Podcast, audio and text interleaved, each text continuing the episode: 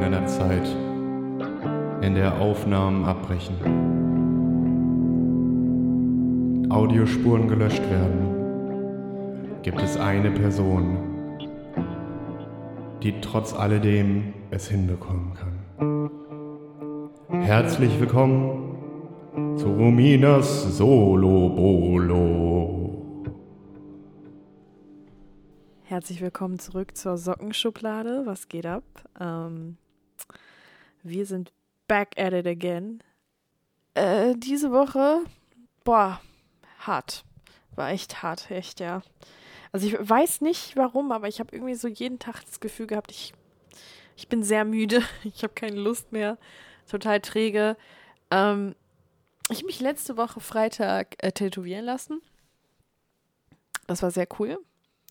Das ist auch sehr gut geworden. Und dann, äh, ja, bin ich eigentlich nur so durch die Woche ge geschlichen irgendwie.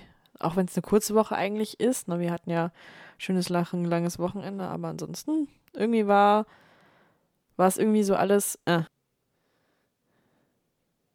Das war Samstag, das war Samstag, ja. Ich hätte auch nicht, also wirklich nicht gedacht, dass wir so lange machen, weil wir normalerweise nicht durchhalten, aber irgendwie, also unabhängig davon, es gab halt noch jetzt Drama, den kein von uns wirklich be betroffen, keinen betroffen hat von uns, ne? Wo ich mich dann so ein bisschen ausklinken musste kurz. Und dann dachte ich so, ja, geil, jetzt ist so der halbe Abend irgendwie, weil es halt schon fast Viertel vor zwölf oder so war. Jetzt ist halt der Abend schon rum, weil ich dann halt eine Dreiviertelstunde die ganze Zeit irgendwie am Telefon halt sprechen musste.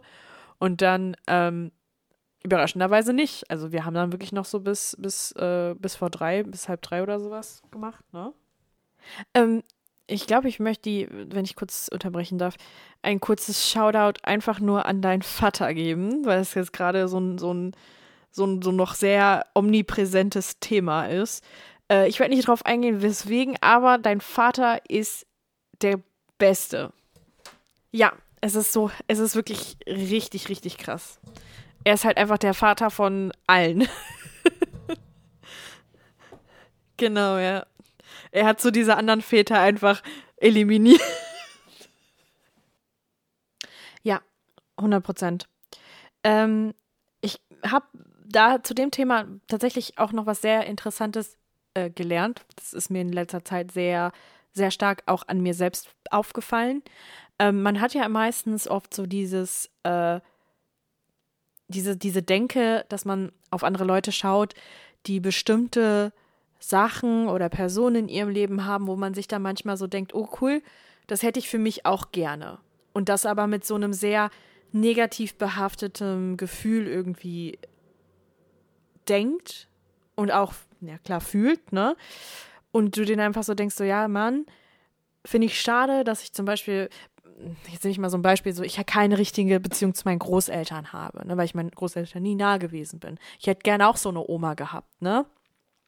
Aber ich habe gemerkt, dass wenn ich sowas sage, mich das umso mehr freut, dass diese Verbindung, die die Person mit der, mit der, mit der Oma, mit dem Opa oder mit, egal was es ist, dass diese Person dieses Privileg hat, das zu fühlen und das halt auch genießen zu können. Und das macht mich wirklich richtig glücklich und ich habe so ein bisschen das Gefühl, dass es mir dabei hilft, etwas aufzuholen, was ich selber nicht hatte. Auch wenn ich nicht die Person bin, die das, ähm, die das durchlebt. Aber ich habe trotzdem so ein bisschen das Gefühl, dass wenn ich jemanden kenne, der genau das bekommt, was, ich, was mir zum Beispiel an bestimmten Stellen meines Lebens gefehlt haben, gefehlt hat, dass ich trotzdem nichts verpasse, sondern ein Teil davon ähm, auch in meine Gefühlswelt beziehungsweise in meine Erfahrungen übergeht, weil ich halt sehe, ey, das tut mir selbst halt auch gut. Also so auch wie ich halt sage, so wenn ich irgendwie generell Menschen habe, die eine sehr, ähm, eine sehr wichtige Rolle einnehmen, ohne dass ich es irgendwie bewusst ähm, wahrnehme, dann, dann sage ich auch immer so gerne, boah, das, das heilt mich irgendwo, das, das holt mich richtig ab und das, das schließt irgendwie so eine, so eine, so eine Wunde, wo man irgendwie so dachte, oh, darüber habe ich schon irgendwie lange nicht mehr nachgedacht.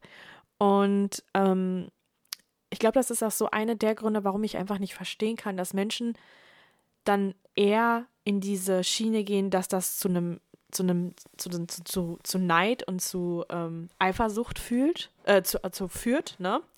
Und ähm, man halt wirklich nur diese Seite sieht, so, ich hab das nicht, das ist unfair. Und man sich halt da so reinsteigert und am Ende irgendwie einfach nur noch mit einem viel negativeren Gefühl da sitzt als vorher, wo ich auch viele Freunde habe, nicht viele Freunde, aber einige Freunde habe, die anstatt halt die schönen Dinge zu sehen, die einem selber irgendwie gegeben sind oder die man sich halt selbst schaffen kann oder sogar Leute, die dir wichtig sind, erleben dürfen, sitzt du halt da und fragst dich, warum darf ich das nicht erleben? Weil ich erfülle ja eigentlich auch alle Punkte oder ich habe die Voraussetzung, genau dieselben Erfahrungen zu machen oder dieselben Gefühle zu haben. Ich mache doch auch alles dafür. Und warum ist es halt nicht so? Ja, es liegt wahrscheinlich auch sehr viel daran, dass du so denkst, dass du das nicht genießen kannst. Weil wenn du irgendwann mal in die Situation kommst, dass du genau das bekommst, was du bei anderen so neidisch quasi aus dem Seitenblick heraus beobachtet hast, stehst du da und denkst dir so, ja, und jetzt? So, das finde ich halt total eigenartig auch. Also, das ist mir in, äh, in letzter Zeit bei mir selbst halt sehr aufge, aufgefallen, dass ich halt das so ein bisschen mehr aus diesem Blick sehe, so, das bringt mir selber was, ich ziehe da was raus und ähm, es gibt mir halt das Gefühl, beziehungsweise es lässt mich halt fühlen, dass ich bestimmte Facetten in meinem Leben nicht mehr so nachtrauer irgendwo, ne? Oder so, so dunkel sehe, weil ich es irgendwie in Anführungszeichen verpasst habe oder sowas, ne? Und wenn du so mal überlegst, wir haben immer noch einzelne Personen, die nie darüber sprechen, was sie denken, also was, was halt gerade in denen vorgeht. Ja, total. Ich, ähm, ich denke da eigentlich tatsächlich ähnlich wie du. Also dieses, ich habe eigentlich kein Problem, dass, dass ich mit Leuten irgendwie äh, weiß ich nicht, ins Gespräch komme oder dass wir halt auch ernstere Themen behandeln oder dass Leute sich jetzt äh, unwohl fühlen oder sowas und nicht über bestimmte Sachen reden wollen, ähm, hatte ich nie ein Problem mit. Also ich habe immer ganz offen mit Menschen gesprochen und auch wenn das am Anfang immer sehr zäh war, habe ich am Ende halt doch immer sehr, äh, sehr gehaltvolle und sehr ernste Gespräche auch führen können. Wie, wie ich auch immer sage, so für mich ist es halt super schwierig, über oberflächliche Sachen zu reden, weil mich das sehr schnell langweilt und ich weiß manchmal nicht so richtig, wie, ne? Und wenn ich irgendwie sage, so, ja, okay, für mich ist es halt selbst schwierig, ähm, mich zu öffnen und so weiter und so fort, dann ist das immer so, mittlerweile denke ich an so eine bestimmte Zeit in meinem Leben, wo halt sehr viel ähm, davon präsent war, dass was ich gesagt habe, sehr auf die Waage gelegt wurde. Ne? Das ist ein bisschen so wie dieses, du darfst deine Meinung nicht ändern, aber wenn du es jetzt aussprichst, dann, ähm, dann ändert, äh, dann darfst du das nicht mehr zurücknehmen. Und das gibt's ja, das kannst du auf ganz viele Situationen im Leben für dich selbst ja eigentlich auch sagen. Also du sagst, ich mache niemals in meinem Leben eine Ausbildung, ich werde niemals in meinem Leben einen Führerschein machen, ich werde niemals in meinem Leben studieren. Und zack, auf einmal hast du eine Ausbildung gemacht, du hast dein Abi nachgeholt, du hast einen Führerschein gemacht, du hast äh, studiert und sogar einen Master gemacht. Ähm, und ich hatte ganz so, so einige Charakteren in meinem, in meinem Bekanntenkreis, das waren keine Freunde, ähm, die dann immer gesagt haben: so, ja, aber das letzte Mal hast du gesagt, du machst das nicht. Und äh, das wäre ja nichts für dich und dies und das. Und ähm, ich habe das nicht mehr in meinem, in meinem Umfeld. Ich muss aber auch sagen, ich habe sehr, äh, ich bin sehr schwarz-weiß, was das angeht. Also ich, ich lasse mir, ich werde nicht schnell sauer. Ich werde auch nicht schnell, also man kann mich wirklich nicht schnell entsetzen, weil ich einfach schon so viel von Freunden mitbekommen habe oder so viel irgendwie Therapiesitzungen mit Freunden zusammen machen musste, weil da irgendwie wieder irgendwas passiert ist, dass ich mir einfach denke, okay, es gibt für alles irgendwie einen Auslöser und das wird alles schon, ne? Aber dann gibt es Situationen, und ähm, das ist ja jetzt vor kurzem auch vorgekommen, wo ich, wo einfach selbst der größte Unfall an, an Mensch, den du, mit dem du befreundet sein kannst, ne? Unfall ist jetzt sehr übertrieben und sehr überspitzt, aber wo selbst diese Person schafft, dich so maßlos zu enttäuschen und so maßlos zu entsetzen, dass du da einfach nur denkst und dass du da einfach nur stehst und denkst, warum? Und ähm, ich habe in meinem Leben schon öfters mal irgendwie so gehört, so ja, du erzählst ja nichts von dir oder du ähm, bei dir, ähm, bei dir passiert ja nichts so viel oder so, wo ich dann so denke, ja, das liegt aber daran, dass A, bei mir nicht so viel passiert. Ich habe kein Drama in meinem Leben. Das größte Drama, was ich hatte, war mit meinen Eltern. So, aber ich kann nicht jedes Mal darüber sprechen, weil irgendwann hat sich das ja ausgekaut, wie fürchterlich das für mich ist oder wie, wie schlimm das für mich war, weil irgendwann ist es halt einfach so, es ist so gewesen, wie es ist, es ist doof, aber was soll man da jetzt noch dran drüber reden? Und jedes Mal ist es so, ja, und wie, und hier und da und bei dir passiert ja nichts. Ja, weil ich, ich suche ja auch nicht nach einschlägigen Ereignissen in meinem Leben, damit ich jedes Mal anfangen kann, mich darüber zu beschweren, wie scheiße mein Leben ist. Ähm, wo ich dann auch manchmal so ein bisschen, also Geld ist ja für mich sowieso immer so kein Thema. Ich rede immer ganz offen über alles. Das ist jetzt nicht dieses, ich bin so filthy rich oder sowas, sondern dieses, ich finde, ja, es, es verdirbt den Charakter, sagen wir mal ganz ehrlich, ne? Und das sage ich als Mensch, der halt wirklich äh, selber manchmal irgendwie darüber nachdenkt, wofür er sein Geld halt ausgeben sollte, ne? Weil wenn es mal am Ende des Monats krass wird. ähm, ich ich finde, das ist immer super wichtig, da auch im Freundeskreis drüber zu sprechen, weil man verliert ja selbst oft das Gefühl dafür, okay, was ist, ähm, was ist gerecht und was ist ungerecht? Was ist viel und was ist, was ist wenig? Weil jeder hat, jeder hat ja ein anderes Ermessen. Für, für den einen sind 50 Euro nichts, weil es halt einfach so, das, ich weiß nicht, das gibst du in der Woche für deinen Einkauf bei DM aus. Und das noch nicht mal für Haushaltsgegenstände, sondern für, weiß ich nicht, irgendwelche super tollen Bioprodukte, die du da irgendwie von DM findest. Sei es, das. Und für andere ist das schon fast der ganze Einkauf für zwei Wochen. Ne? So, die versuchen es halt so günstig wie möglich zu halten. Und dann gibt es Leute, die geben das gefühlt, übertrieben gesagt, in der Sekunde aus. Ne? Aber man muss ja ungefähr so, man muss ja auch irgendwie so diese Marge finden, okay, ähm, was, was mache ich gut, in der, in der Art und Weise, wie ich haushalte, was mache ich schlecht in der Art, wie ich haushalte. Weil du hast ja Freunde, die dann, weiß ich nicht, ein Doppel-Einkommen ähm, haben, ne, weil sie zusammen wohnen. Oder du hast dann Leute, die studieren und alleine sind oder arbeiten alleine sind. Der eine äh, studiert noch nebenbei und arbeitet aber auch Teilzeit und ist aber mit einem Partner zusammen, der Vollzeit geht. Und wie, wie balanciert sich das? Und da meine ich dann, also worauf ich hinaus will, ist es wichtig, darüber zu sprechen, ähm, wie, wie Geld und wie man finanziell so ein bisschen aufgestellt ist. Man muss nicht alles offenlegen, ne? klar.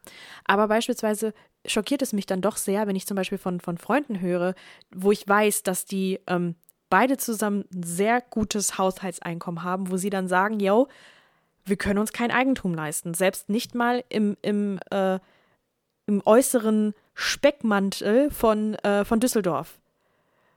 Wo ich mir dann auch so denke, ey, wenn ihr das nicht könnt, was ist denn dann, ne, dann können es die normalen, also die Normalverdiener, die so gerade noch am Durchschnitt quasi kratzen, die können sich ja dann eigentlich noch nicht mal die Miete normal leisten hier. Was ja auch stimmt, weil dann hast du wieder die Freunde, die halt so gerade mit dem, An mit dem Arbeiten angefangen haben, ne, oder halt ähm, immer noch so ein bisschen daran kratzen, selbst in die nächste Gehaltsklasse aufzusteigen, wo du dann einfach hörst, so, yo, also jetzt wird's, es ist halt teilweise echt eng für uns, ne, und das so, ähm, irgendwie dann in, in Relation zu sehen, genauso wie ich dann irgendwie Freunde in, in anderen Bundesländern haben, so wenn wir jetzt mal in Richtung ähm, Ostdeutschland zum Beispiel schauen, wo der Verdienst viel schlechter ist teilweise im Vergleich zum Westen, immer noch, immer noch. Und ähm, wo dann halt einfach gesagt so, ja, nee, wir haben jetzt hier ein ganzes Haus mit so, mit, mit, mit zwölf Zimmern gekauft für 80.000 Euro. Wo du dann so denkst, was? Hier, hier würdest du halt einfach, ich weiß, es ist die Bevölkerungsdichte und so weiter und so fort, aber wenn du es halt einfach ganz nüchtern, ohne wirklich drüber andere Faktoren nachzudenken, würdest du hier für zwölf Zimmer für ein Haus, würdest du hier einfach schon zwei, zwei, drei Millionen Euro bezahlen. Und das im äußeren Speckmantel. So. Und äh, deswegen finde ich es immer ganz interessant und ich finde es auch immer ganz wichtig, darüber halt auch zu sprechen. Ähm, und das, da habe ich mich auch immer so gefragt, so, warum muss man eigentlich immer teure Hobbys haben, wenn man viel verdient? Also warum muss man dann eigentlich auch immer ständig Dinge tun? Weil da, da, da bin ich ja sowieso immer so der Meinung, dass so Sachen wie, weiß ich nicht, außer, außer Haus mal essen gehen oder sowas, das sind für mich immer schon, auch schon seit der Kindheit und sowas, immer Sachen gewesen, die was Besonderes waren. Und ich habe es bis heute, ich hasse es, ich mag es einfach nicht, außer Haus essen zu gehen. Ich, ich möchte nicht in einem Raum voller Leute sitzen, wo ich halt essen muss. Weil es ist mir zu laut mittlerweile. Ich finde es ungemütlich. Ist halt einfach nicht mein Ding. Also draußen trinken gehen oder sowas, ja, aber ich will halt einfach nicht mehr essen gehen. Und ich verstehe halt diese Leute nicht, die halt einmal die Woche irgendwo außer Haus essen gehen müssen.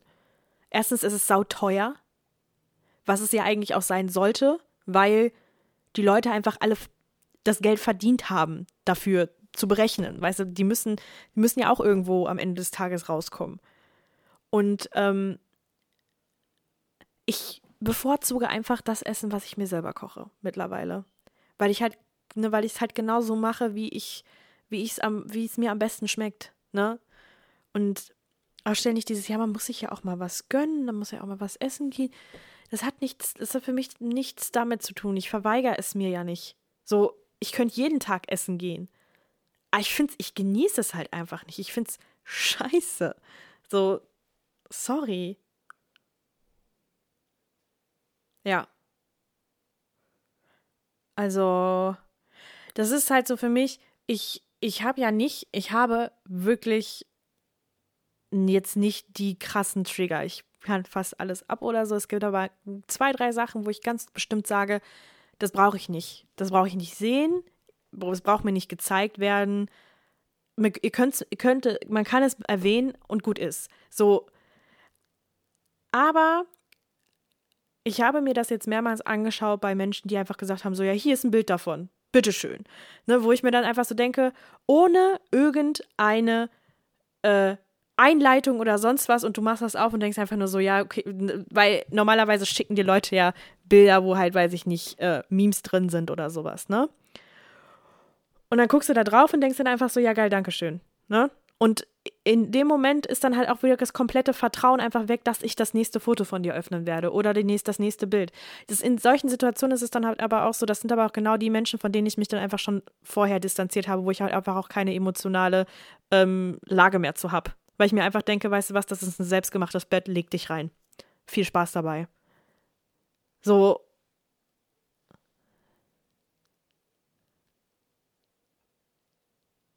Damn. Simons, Simons Aufnahmeprogramm ist gerade halt einfach genau da abgekackt, wo ich aufgehört habe zu sprechen. Ähm, ja, aber wie gesagt, das sind so, ich, ich sag's auch immer wieder, es gibt so zwei Menschen, bei denen ich das immer wieder sagen muss, so bitte lasst es, ich will das nicht, ich will es nicht sehen, vielen lieben Dank dafür, aber man ist mal wieder die Grenze überschritten, ne? So, ich, ist mir scheißegal, was du mir erzählst oder sonst was. ich höre nur so im Hintergrund so, nein. Ähm, aber da ist, das ist, es muss ja, es ist eine ganz besondere Art von Mensch, die halt sowas ignoriert. Und mittlerweile ist es mir halt einfach, also ich sehe halt nicht mehr drüber hinweg, weil das ist, es, man muss nicht viel bei mir beachten. Ich bin pflegeleicht. Aber das Sorry, wirklich.